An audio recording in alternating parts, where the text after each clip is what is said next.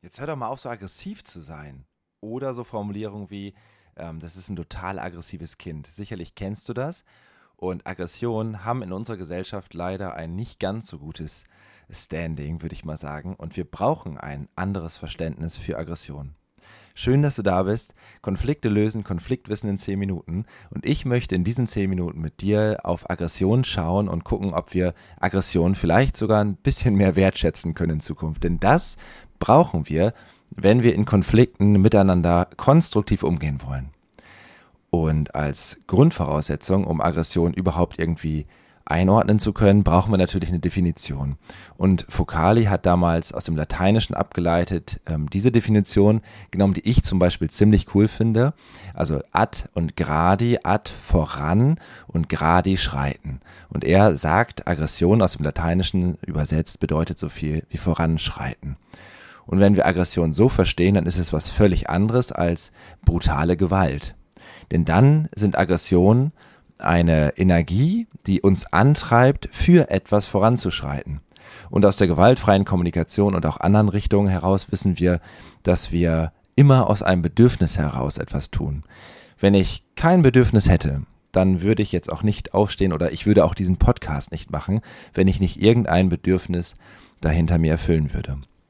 Und um das hier zu tun, brauche ich ein gewisses Aggressionslevel, also eine gewisse Energie, die mich voranschreiten lässt, um mir mein Bedürfnis zu erfüllen.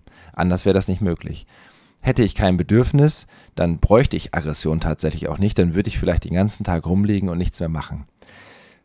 Das heißt auch, dass Aggressionen die reinste Lebendigkeit sind. Also wir brauchen Aggression, wir brauchen aggressive Kinder, aggressive Menschen, damit das Miteinander irgendwie konstruktiv gestaltet werden kann.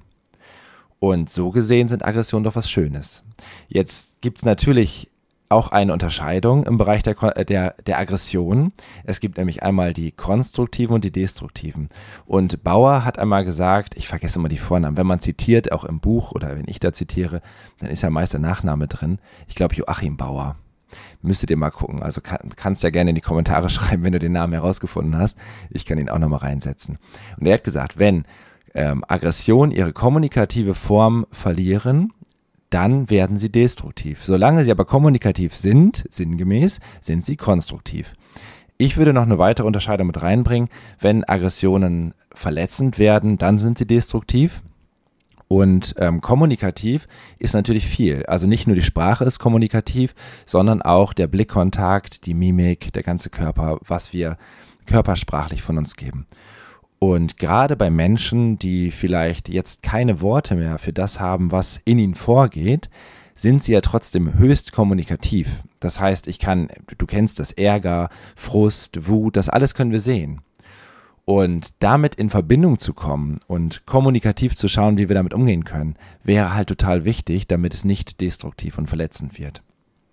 Und aus dem systemischen Aggressionsmanagement, ähm, da gibt es eine wunderbare ja, Grafik, die Aggressionsacht, und die beschreibt im Grunde vier konstruktive Aggressionsstufen und vier destruktive. Und die konstruktiven Aggressionsstufen, das wäre zuerst einmal die Erwartung, wenn ich irgendwas möchte, dann, hab, dann formuliere ich vielleicht eine Erwartung, die kann laut oder still sein. Ähm, ich will zum Beispiel in diesem Podcast was lernen. Und wenn ich das mitteile, dann, ähm, ja, dann kann ich darauf Bezug nehmen. Das ist jetzt nicht möglich, weil wir nicht live miteinander sind. Das wäre auch nochmal eine coole Idee. Aber gut, nur so als Beispiel. Wenn ich jetzt merke, so, okay, damit komme ich nicht weiter, dann kann das sein, dass ich enttäuscht bin. Und diese Enttäuschung ist natürlich auch eine Aggressionsform, die sich dafür einsetzt, dass mein Bedürfnis nach zum Beispiel ähm, ja, Bildung jetzt erfüllt wird. Mano, ich hätte aber gerne jetzt irgendwie ähm, eine neue Erkenntnis. So, wenn das aber auch nichts bringt, könnte noch eine tiefere ähm, Aggressionsform im konstruktiven Bereich genommen werden. Das wäre Frust oder Ärger. Und wenn du schon mal ein Kind getroffen hast, das ärgerlich ist, dann weißt du, dass es jetzt auf jeden Fall interessant wird miteinander, weil da ist Energie drin.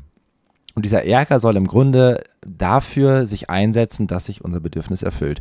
Bei der Wut, übrigens die vierte konstruktive Aggression, ähm, solange sie nicht verletzt, also Wut an sich verletzt nicht und solange sie nicht verletzt und kommunikativ, konstruktiv genutzt wird, ähm, sprechen wir da von einer konstruktiven Aggression. Das heißt, Wut als letzte und stärkste Form, ja, um das Leben schöner zu machen. Es klingt ein bisschen absurd, weil wir in unserer Gesellschaft immer, eigentlich immer, also da kann ich fast sagen, immer sagen, hör auf, so wütend zu sein. Bei Freude würden wir das nie sagen. Dabei will Wut genauso gesehen werden wie Freude. Und Wut ist ein unfassbar starkes Gefühl, das uns in eine Energie bringt, mit der wir Dinge erreichen können, die wir enttäuscht niemals erreichen könnten. Stell dir mal vor, Demonstration, jetzt gerade in der Gesellschaft großes Thema. Wir ähm, haben äh, die Bauern und Bauerinnen, die Bäuerinnen, glaube ich, ne, die demonstrieren. Wir haben ähm, unterschiedlichste ja, unterschiedlichste Krisen auf der Welt und die Menschen gehen raus. Und ich sag mal, wenn äh, Klimaaktivismus und so weiter, wenn da jetzt enttäuscht demonstriert wird, ich weiß nicht, wie weit wir damit kämen. Wir brauchen also mindestens den Ärger oder die Wut, um hier was zu erreichen. Und um mal eben zu sehen, auch am Klimaaktivismus, wie Aggressionen ähm, sich aufbauen, da war zu Beginn die Erwartung, dass jetzt die ganze Industrie, die Politik und so weiter auf, diese, auf den Klimawandel Rücksicht nehmen und unsere Welt retten. Das heißt, bitte hört auf, so viele äh, Treibhausgase in die Atmosphäre zu hauen. Versucht einfach äh, grüner äh, mit der Energieproduzierung zu werden und hört auf mit dieser Kohle und so weiter. Das war eine Erwartung, die, die gefordert wurde im Grunde, äh, ist aber nichts passiert. Dann war eine gewisse Enttäuschung und Frust da und Greta Thunberg fing an, ähm, die Schule zu schwänzen als Protest. Und diese Bewegung, ihr kennt es, wurde, oder du kennst es, wurde extrem groß, hat aber leider nicht viel bewirkt. Irgendwann kam dann die Wut dazu und Luisa Neubauer, Greta Thunberg wurden verdammt wütend. Also man hat das gesehen sehr gut in Interviews und ich finde es wunderschön, weil diese Wut gezeigt hat, wie wichtig es diesen Menschen ist, dass die Welt gerettet wird. Leider hat auch das wenig bewirkt. Und wir sehen jetzt diese Grenze, die überschritten wird, in die destruktiven Aggressionen aus einer Ohnmacht heraus, weil wir konstruktiv nichts mehr mit unseren Aggressionen machen können, da beginnt die Sachgewalt. Also Dinge werden beschädigt, im Museum werden Bilder beschmiert, das Brandenburger Tor wird angemalt mit leider doch nicht wasserlöslicher Farbe, wie sich dann herausgestellt hat. Naja, also da muss ich immer noch drüber schmunzeln, weil ich bin mir nicht ganz sicher, ob die Dame nicht wusste, dass es, naja, aber anderes Thema. So, dann noch tiefer in der destruktiven Aggression, also auch in der Gewalt und in der Ohnmacht, wäre dann die Personengewalt. Das heißt gegen andere. Das ist im Klimaaktivismus so jetzt eigentlich nicht zu beobachten aus meiner Sicht, aber da kann ich auch was übersehen haben. Die tiefere Form, die Selbstgewalt, wird aber schon genutzt. Das heißt, da kleben sich Leute unter Schmerzen fest, äh, frieren draußen ähm, und, und ja, fügen sich selber eigentlich auch Schmerzen damit zu. Also so tief sind sie schon drin.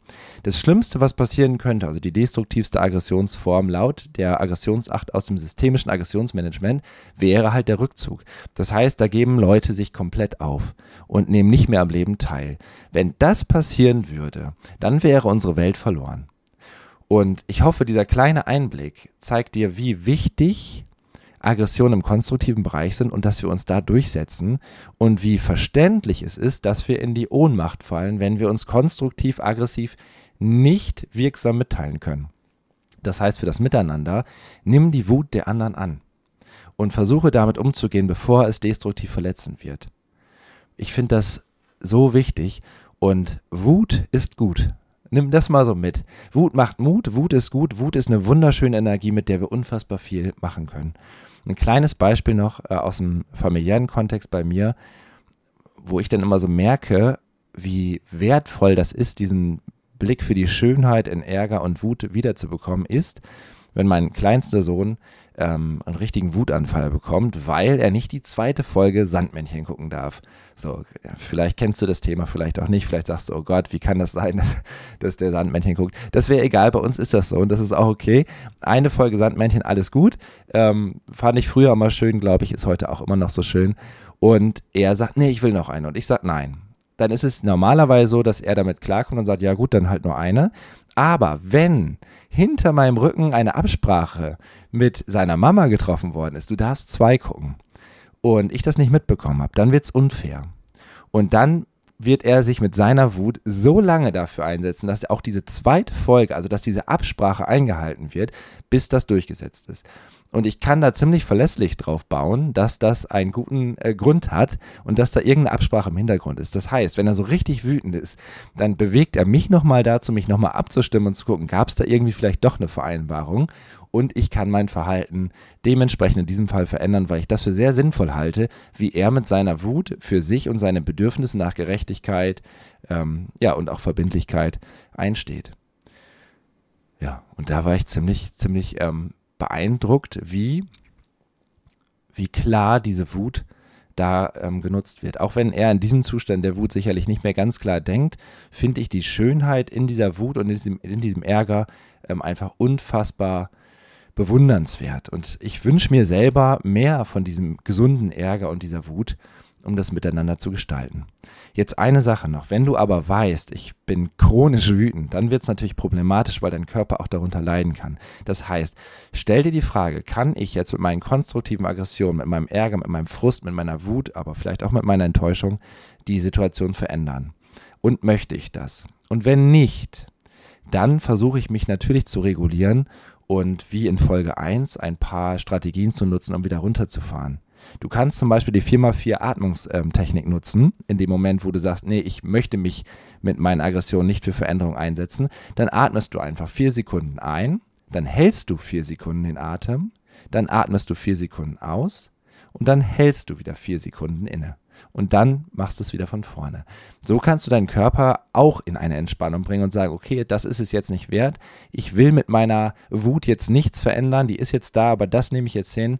Ähm, ich reguliere mich und gucke dann, was ich damit mache. Oder aber du sagst, nee, die Wut ist jetzt so wichtig, weil es gibt hier eine verbindliche Absprache und die wird eingehalten und ich setze mich dafür ein. Und wenn das nicht passiert, dann bin ich hier weg. Zum Beispiel im Arbeitsverhältnis eine Möglichkeit, mit Wut ähm, konstruktiv für Veränderung einzustehen. Ich wünsche dir einen wunderschönen Tag. Ich habe noch eine kleine Buchempfehlung von Katrin Hohmann, Gemeinsam durch die Wut. Kann ich, werde ich hier auch nochmal verlinken. Kannst du dir auf jeden Fall anschauen. Und ansonsten Konflikte lösen, das Buch von mir gibt es auch, packe ich auch darunter in die Beschreibung. So, bis zum nächsten Mal. Ich freue mich auf dich, wenn du wieder dabei bist.